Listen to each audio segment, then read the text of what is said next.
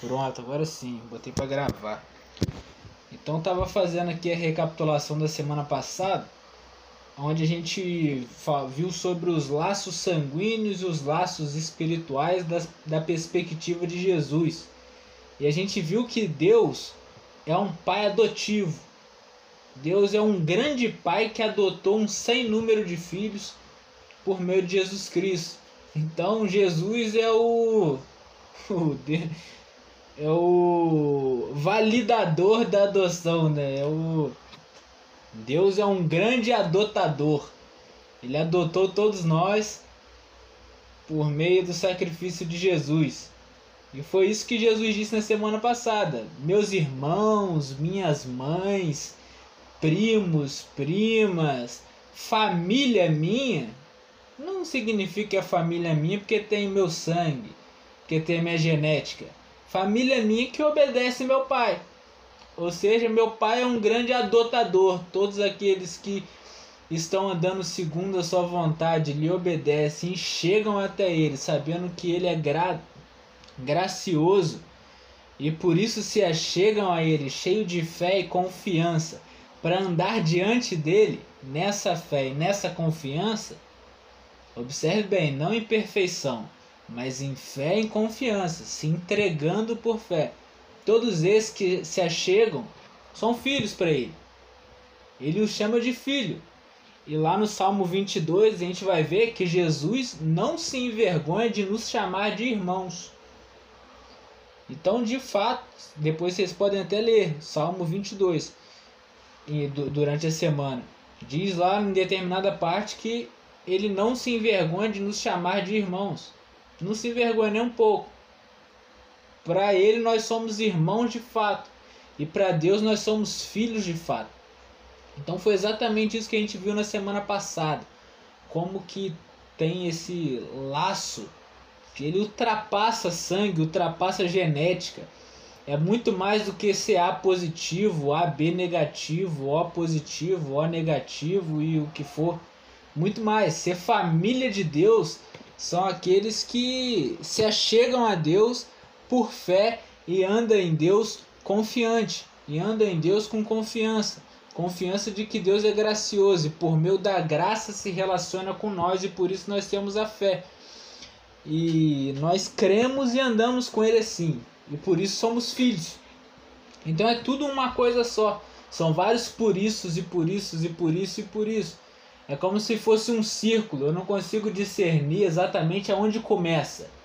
Mas eu sei que Deus é gracioso, eu sei que Deus me deu fé, eu sei que com a fé que Deus me deu eu creio nele, e crendo nele eu ando nele, confiando que ele tem graça e que ele é gracioso, e por causa disso eu tenho fé, e por causa disso eu ando em Deus, e aí vai fazendo aquele ciclo. É difícil você puxar um fio da meada e falar aqui começa e aqui termina as coisas vão se desenrolando na vida e a gente vai vendo que é assim. A gente anda em Deus assim e a gente é filho de Deus por quê? Não porque a gente tem o mesmo sangue dele. Na verdade é porque nós somos confiantes nele andamos obedientes a ele.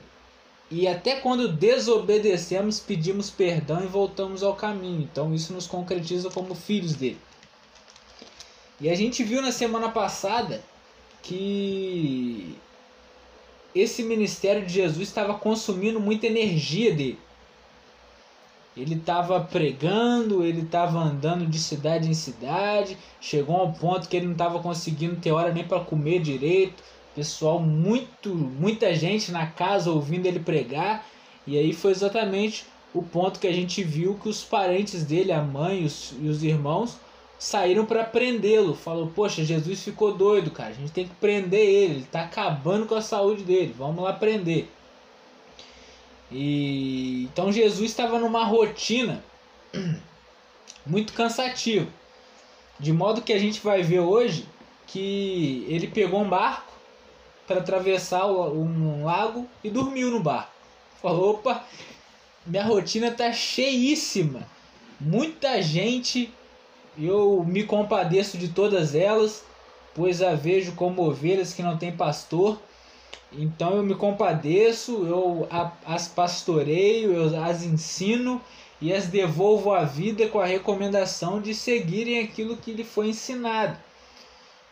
Então, no barco, Jesus teve um tempinho de descanso, vamos dizer assim. Jesus teve um tempo de. Ufa, agora tá só ele os discípulos mais próximos. E é exatamente esse o contexto que a gente vai ver no texto de hoje. Jesus tinha feito vários milagres já, até o ponto que nós chegamos aqui. Jesus já fez alguns milagres. A fama dele já se multiplicou. Jesus já teve vários embates com os líderes religiosos. Jesus chegou muita gente para ouvir Jesus. Jesus diferenciou gente de gente no sentido de falar de ou tipos de ouvintes, que foi na que a gente viu na parábola do semeador.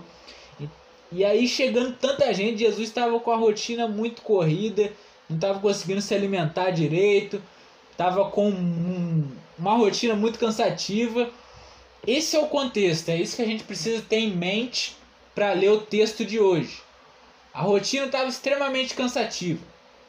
Jesus estava meio cansado, mas não cansado exaurido, pô, não quero mais. Um cansaço físico, ele estava cansado fisicamente.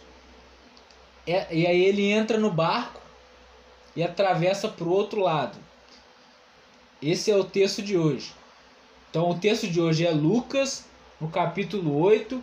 A gente vai ler do verso 22 até o verso 25 curtinho, do 22 ao 25. Quatro versículos. E antes da gente entrar no texto propriamente dito, vamos fazer como a gente sempre faz e pedir auxílio do Todo-Poderoso para que Ele nos sustente nesse momento e nos dê a compreensão necessária. Senhor Deus, nosso Pai, nós te agradecemos por esse momento, por essa oportunidade.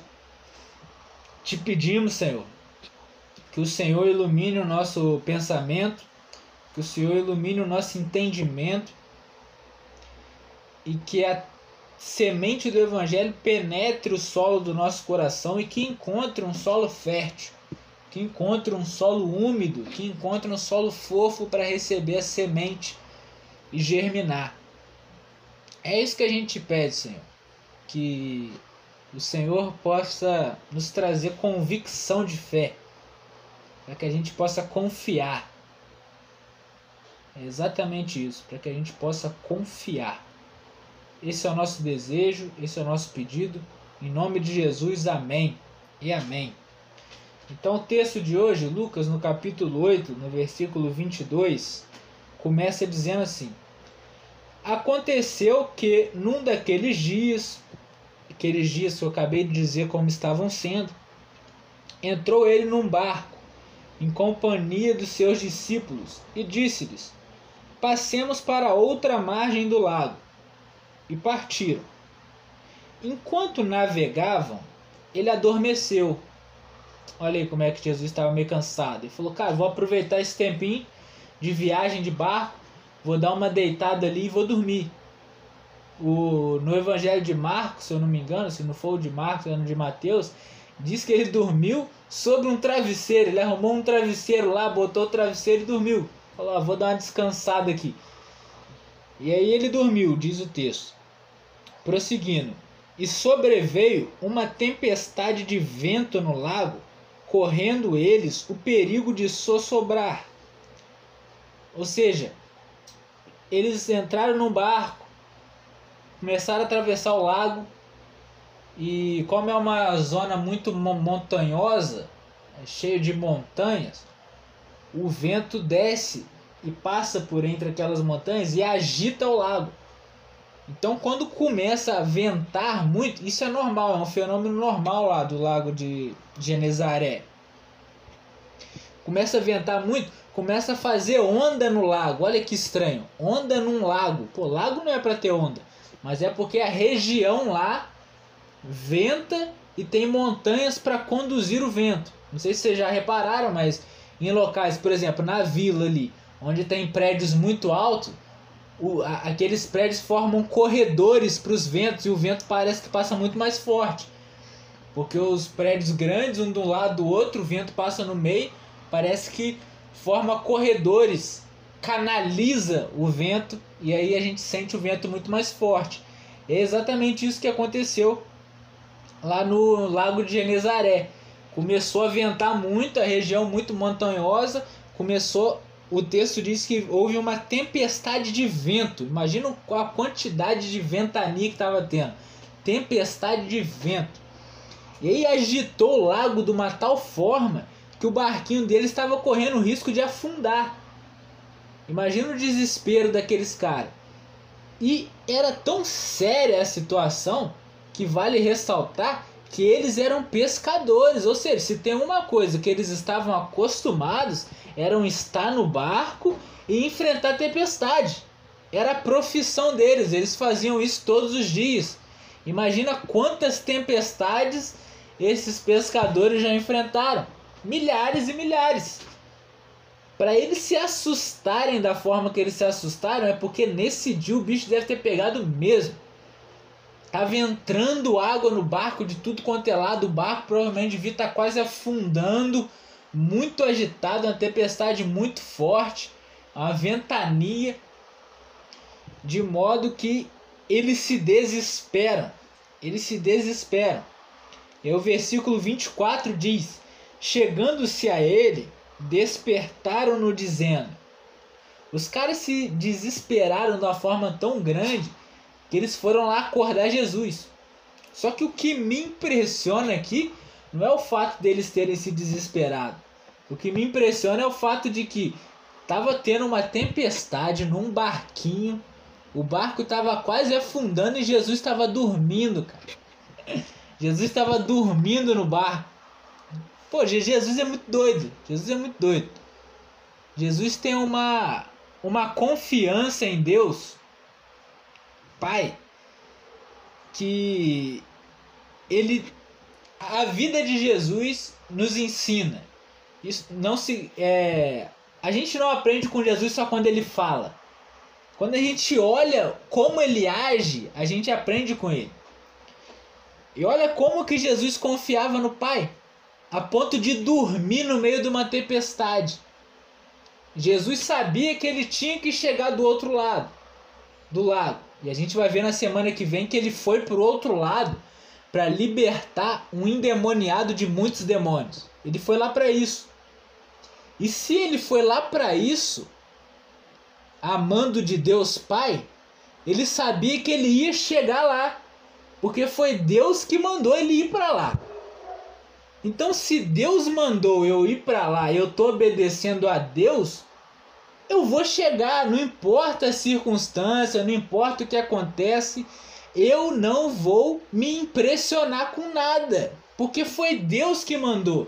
E se Deus falou, vai acontecer. Então eu vou chegar lá. Então se eu vou chegar lá, não importa se tá caindo o mundo, se tá pegando fogo, se é furacão, se é tempestade, eu confio em Deus. E é isso que Jesus nos mostra aqui. E ele nos mostra a confiança dele era tal que ele estava dormindo. Não é que ele estava lá roendo a unha, com medo de o barco afundar e ele morrer. Ele estava dormindo. É uma confiança. É como um, um recém-nascido confia nos pais, a ponto de dormir no colo deles. Porque ele sabe que se, mesmo se eles dormirem, os pais não vão largar ele deixar ele cair no chão. Um recém-nascido confia no pai ou na mãe, quem que ele tiver no colo. A esse ponto, ele sabe que se ele dormir ali, ele não vai ser deixado para trás. Percebe que uma criança não fica o tempo todo querendo ficar acordada, com medo de caramba, se eu dormir, se eu escapar, meu pai ou minha mãe não vai cuidar de mim, eu vou morrer? Não fica, uma criança descansa, cara. Uma criança pode estar num jogo de futebol, se ela tiver com sono, ela deita e dorme. Porque ela confia no pai ou na mãe que está do lado ali. Fala, eles não vão me deixar aqui. Se tiver que ir embora, vão me acordar, ou vai me pegar no colo, vai me levar dormindo mesmo. Não importa, ele confia. Então Jesus nos mostra uma confiança em Deus Pai a ponto de dormir numa tempestade. Estava lá dormindo tranquilamente. E os discípulos desesperados chegaram para acordá-lo. E prestem atenção o que, que eles falam. Mestre, mestre, estamos perecendo. E no, no Evangelho de Marcos, segundo São Marcos, eles dizem assim: Mestre, você não se importa que a gente vai morrer? Não se importa que a gente vai morrer, cara? O que tá nas entrelinhas aqui, o tom, é que eles estão falando com Jesus assim: Jesus, a gente vai morrer, tá maluco, cara? Acorda, para de dormir. Você tá dormindo e a gente tá morrendo. Acorda. Você não se importa com a gente? Vê se a gente não tem esse sentimento de vez em quando. Ou de vez em sempre. O bicho está pegando e parece que Deus está quieto. Parece que ele está silencioso, não fala um ar. Você não percebe nada. Parece que você, você sente parece que Deus está dormindo. Fala, caraca, não é possível. E a gente pensa igualzinho esses discípulos assim. Deus, olha para mim, olha para minha aflição, olha para minha dificuldade. Como que você pode dormir? Você não se importa comigo? Exatamente, a gente pensa igualzinho os caras. Igualzinho. E aí Jesus acorda pé da vida. Jesus acorda bolado. Aqui não diz no Evangelho de Lucas, mas no Evangelho de Marcos diz que Jesus acorda e dá um esporro nos caras. Ele dá um esporro. Jesus acorda bolado e primeiro ele dá um esporro no mar. Aqui já já já já é doideira demais, né? É Deus falando com a sua criação. É Deus em Cristo falando com aquilo que o próprio Deus criou: o mar, a terra, o ar. E diz o texto assim: Despertando-se Jesus, repreendeu o vento e a fúria da água. Tudo cessou e veio a bonança. No original, o, quando Jesus repreende, essa palavra aqui, repreender, a ideia é que ele fez assim, ó. Pss, pss, pss, chega. Igual quando a gente é, briga com um cachorro. Ó, chega. Calma, calma, parou. Tipo isso. Como se a gente tivesse é, acalmando, mas acalmamos, acalmando forçadamente. Psh, para, parou, parou. Psh, calma. Jesus faz isso com o vento. Jesus faz isso com o mar. E o mais doido é que para. A bonança vem na hora. Jesus para o mar, o, na verdade o lago, Jesus para as ondas, para o vento, com uma simples repreensão, como quem estivesse repreendendo um cachorro. Pss, pss, chega. Isso aqui nos mostra a divindade de Jesus. Jesus comanda tudo, cara. Jesus comanda tudo. Mas sabe o que, que era mais difícil de, de obedecer a Jesus aqui? Às vezes a gente fala, pensa, caramba, Jesus repreendeu o mar e o mar parou. Jesus repreendeu o vento e o vento parou. Caramba, isso é sensacional. Não, Jesus repreendeu o mar, a água, isso é de boa. Porque Jesus é Deus. Ele criou tudo isso. De uma hora para outra, se ele falar, tudo deixa de existir. Então isso é normal. Jesus fazer isso é uma coisa esperada. Porque o mar obedece a Jesus. O vento obedece a Jesus. Mas sabe o que não obedece a Jesus? O coração desses caras aqui. Até o mar se acalmou obedecendo a Jesus. Mas esses caras aqui não. Mestre, mestre, acorda! Você não se importa que a gente vai morrer? O que está mais agitado aqui? É o mar ou são eles? Quem que está mais desesperado aqui? É o mar, o vento, a tempestade? Ou são eles na situação? São eles. São eles. Senhor, não te importa que a gente vai morrer? Não se importa com a gente? Ai meu Deus, a gente vai morrer, vai naufragar. Vai morrer afogado. São eles. O mar obedeceu a Jesus sim, ó. Jesus pss, pss, falou, obedeceu. Mas a incredulidade no coração deles não permitiram com que eles confiassem e descansassem como Jesus estava descansando no meio da tempestade. Eles não confiavam em Deus como Jesus está nos ensinando a confiar. Isso aqui é confiança. Não tomar o do, não querer tomar o domínio, o controle da situação significa confiar. Porque confiar é deixar aos cuidados de alguém que não é o meu. Não é os meus cuidados. Eu deixo aos cuidados de alguém. Se a gente vai ao médico e pede ao médico que ele nos examine, a gente está confiando no médico, ou seja, está deixando nas mãos do médico a autoridade de me diagnosticar. Eu estou confiando nele, eu estou entregando para ele essa autoridade, porque eu sei que eu não consigo fazer isso. Eu não tenho capacidade técnica, eu não tenho faculdade, eu não tenho experiência, eu não tenho conhecimento na área. Então eu sei que eu não tenho domínio da medicina e por isso eu confio a saúde nas mãos do doutor que eu fui consultar. Olha como que é. A gente consegue ter dimensão de que nós não temos capacidade técnica da medicina, por exemplo. E aí a gente acha super normal a gente confiar no médico, super normal. Mas a gente é tão doido que a gente não tem ciência ou não toma conhecimento de que a gente não consegue controlar a vida. A gente sabe que a gente não sabe a medicina, mas a gente tem dificuldade de acreditar que a gente não consegue controlar a vida. E se a gente tem dificuldade de acreditar que a gente não consegue controlar a vida, a gente também tem dificuldade de confiar a nossa vida nas mãos de Deus.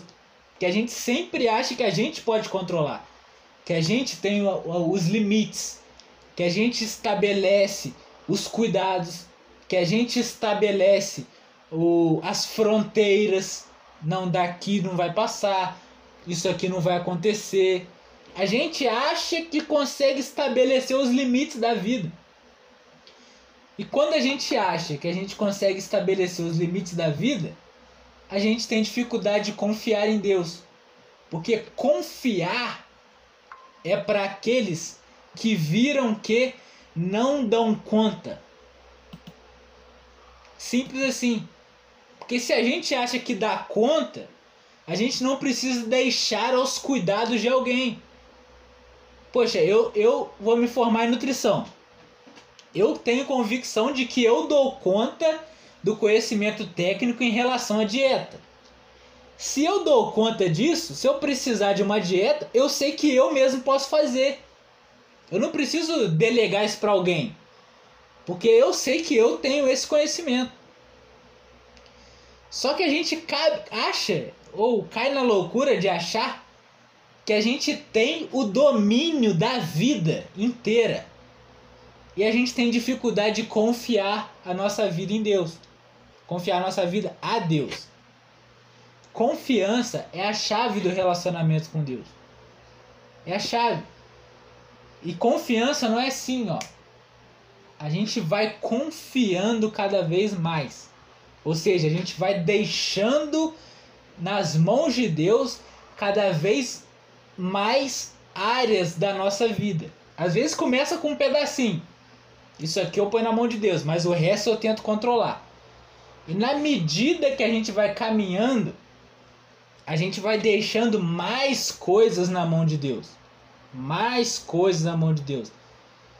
Até chegar ao ponto, igual Jesus, que estava no meio da tempestade e foi dormir. Parou pensar nisso? Jesus estava no meio da tempestade e foi dormir? É porque ele confiava inteiramente. Não é um pedacinho da vida, uma área da vida, só um lugarzinho ali, o resto eu tento controlar. Não, é tudo, é de cabo a rabo. É tudo. Tudo, tudo, tudo.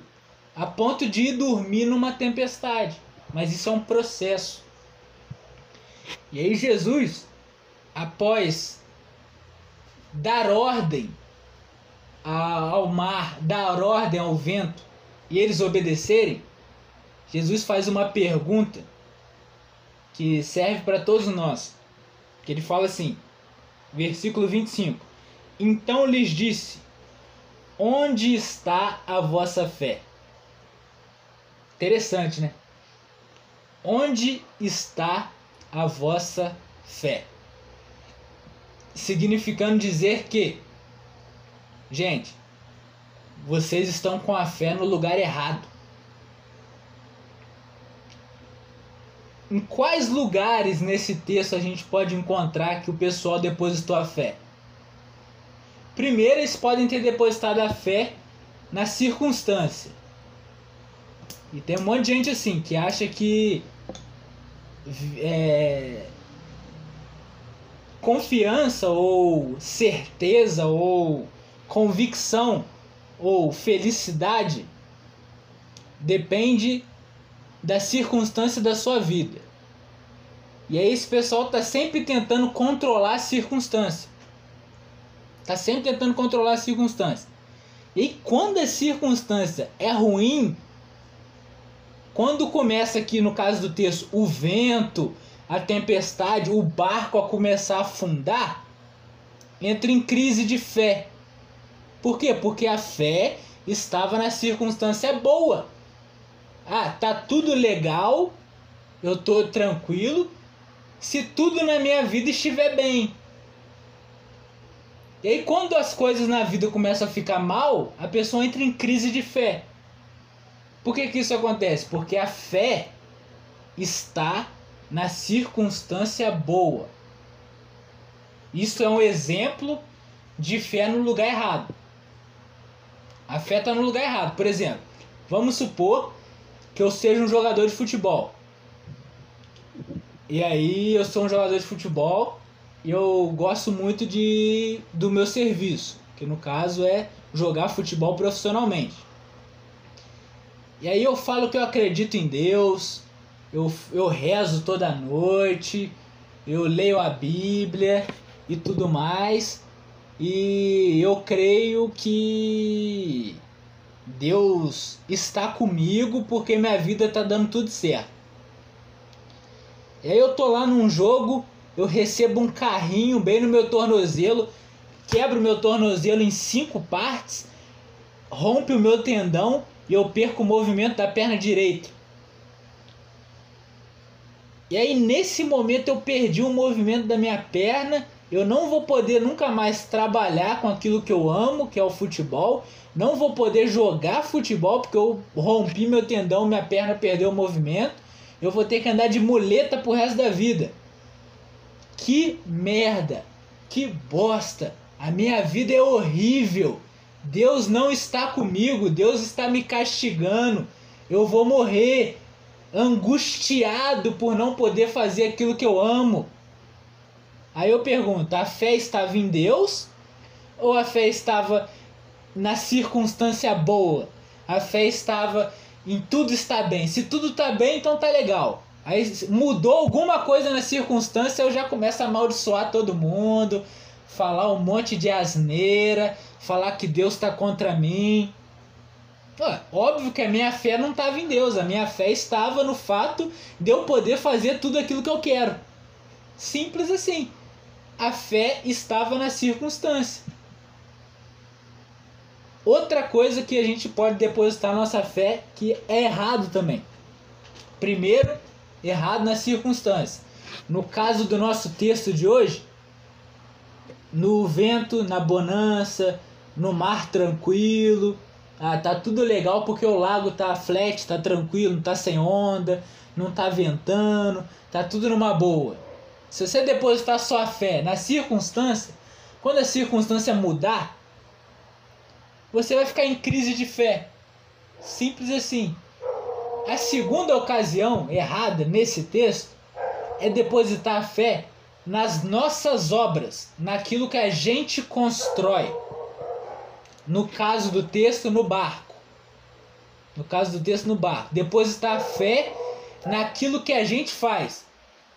Eu sou uma pessoa boa, eu faço bem para as pessoas, eu procuro não passar a perna em ninguém, eu procuro ajudar todo aquele que posso. Se eu faço isso, não vai acontecer nada de ruim comigo. Ou seja, a sua fé está em você mesmo. A sua fé está em você achando que você consegue fazer tudo aquilo que vai te manter bem. Ou seja, você acha que a força do seu próprio braço te mantém no universo. No caso aqui do nosso texto, é o cara que crê que vai estar seguro porque ele está dentro de um barco. Ou seja, nós construímos esse barco, o barco é seguro, então nada pode nos acontecer. Qual que é o problema disso? É que a gente é falho. E se a gente é falha, as nossas obras são tão falhas quanto nós. Até a nossa melhor obra é contaminada pela nossa mesquinhez, pela nossa, é, sei lá, pela nossa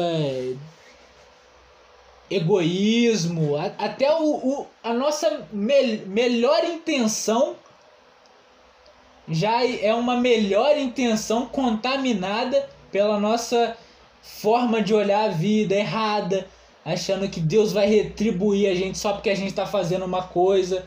Ou seja, Deus é garçom agora? Eu faço uma coisa aqui e ele me dá uma gorjeta em troca.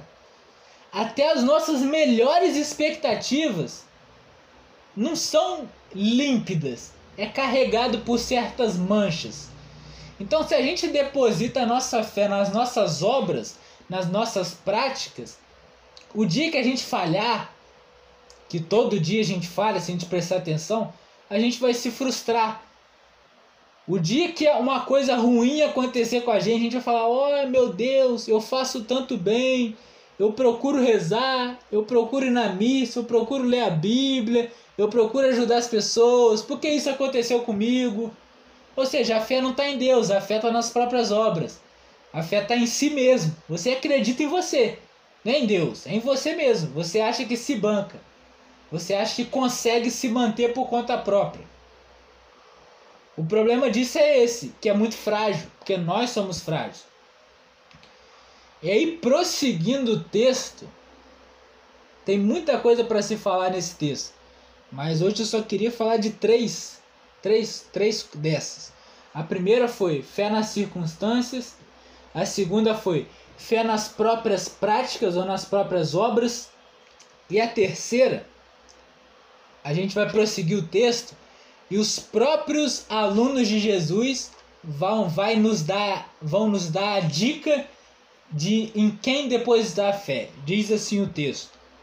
Eles, possuídos de temor e admiração, diziam uns aos outros: Quem é este que até os ventos e as ondas repreende e lhes obedece? Simples, Jesus perguntou: Onde está a fé de vocês? Onde está? Onde? Você está depositando a fé aonde? E aí a resposta deles, no coração deles, foi: Quem é este ou seja, eles viram que não vale a pena depositar a fé nas obras. Eles viram que não vale a pena depositar a fé nas circunstâncias.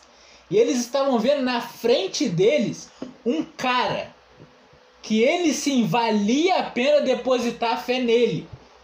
E como eles não conheciam Jesus direito ainda, eles não conheciam Jesus plenamente, eles ainda estão andando com Jesus. Ou seja, eles estão olhando, estão observando, estão entendendo algumas coisas. Então eles perguntam: quem é este, cara? Quem é este? É a, nossa, a gente tem que fazer essa pergunta sincera. Quem é este?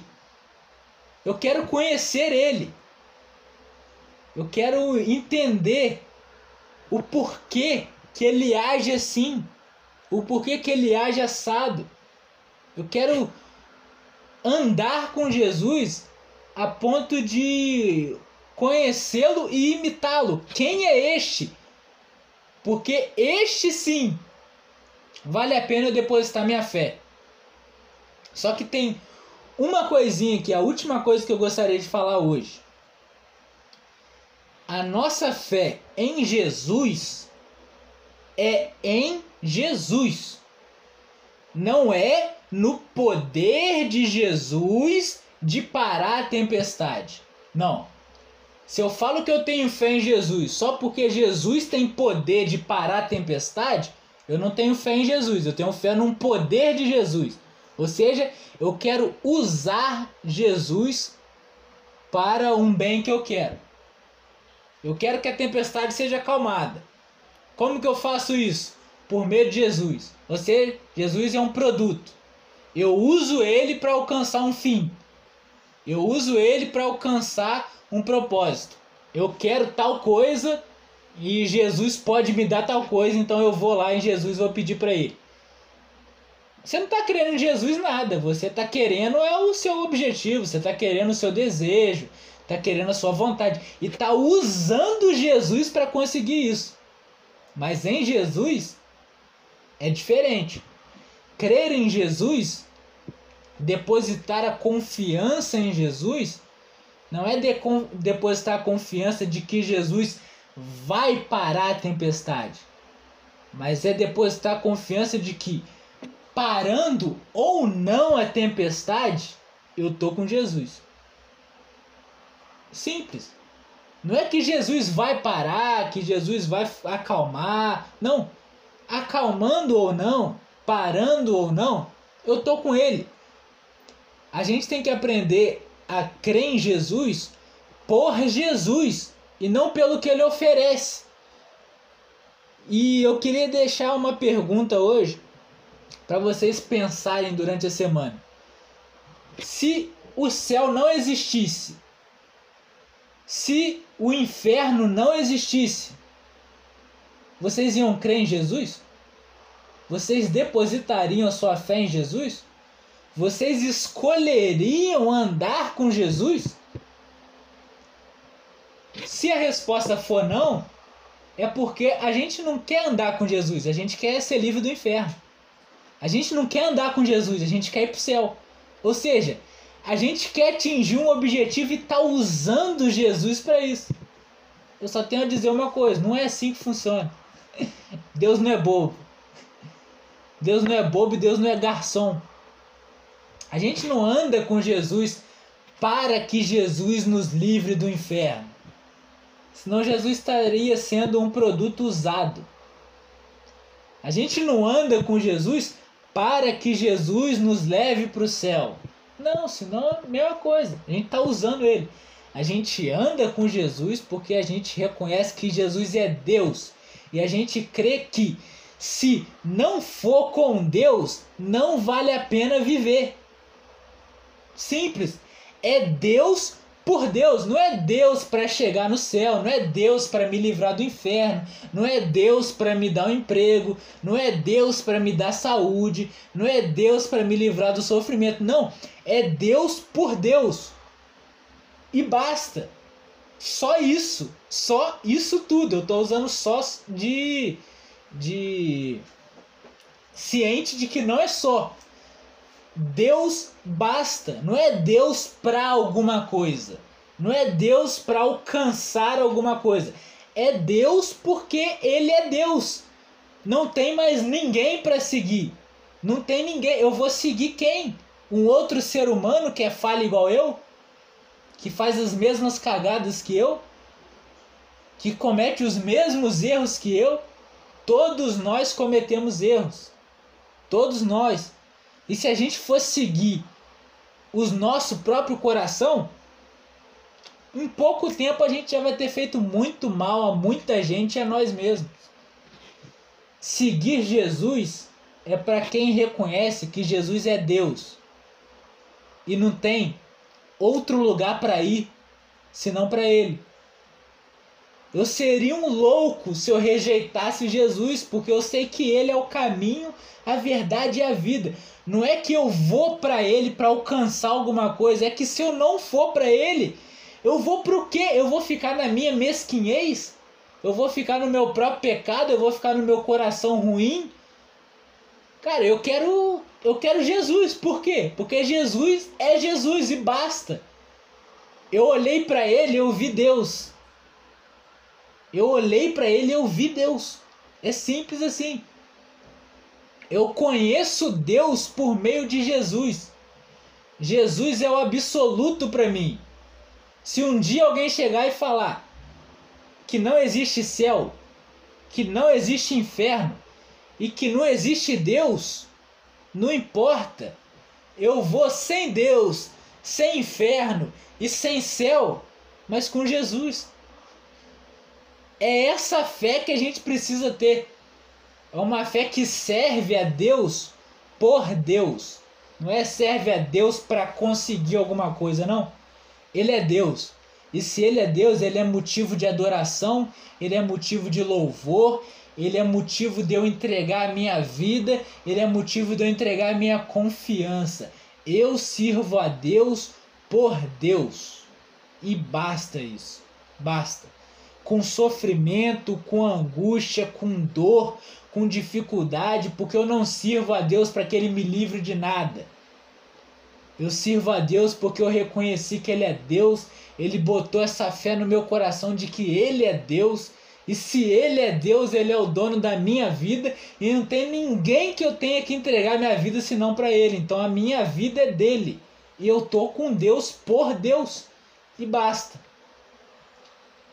É essa fé que a gente precisa desenvolver.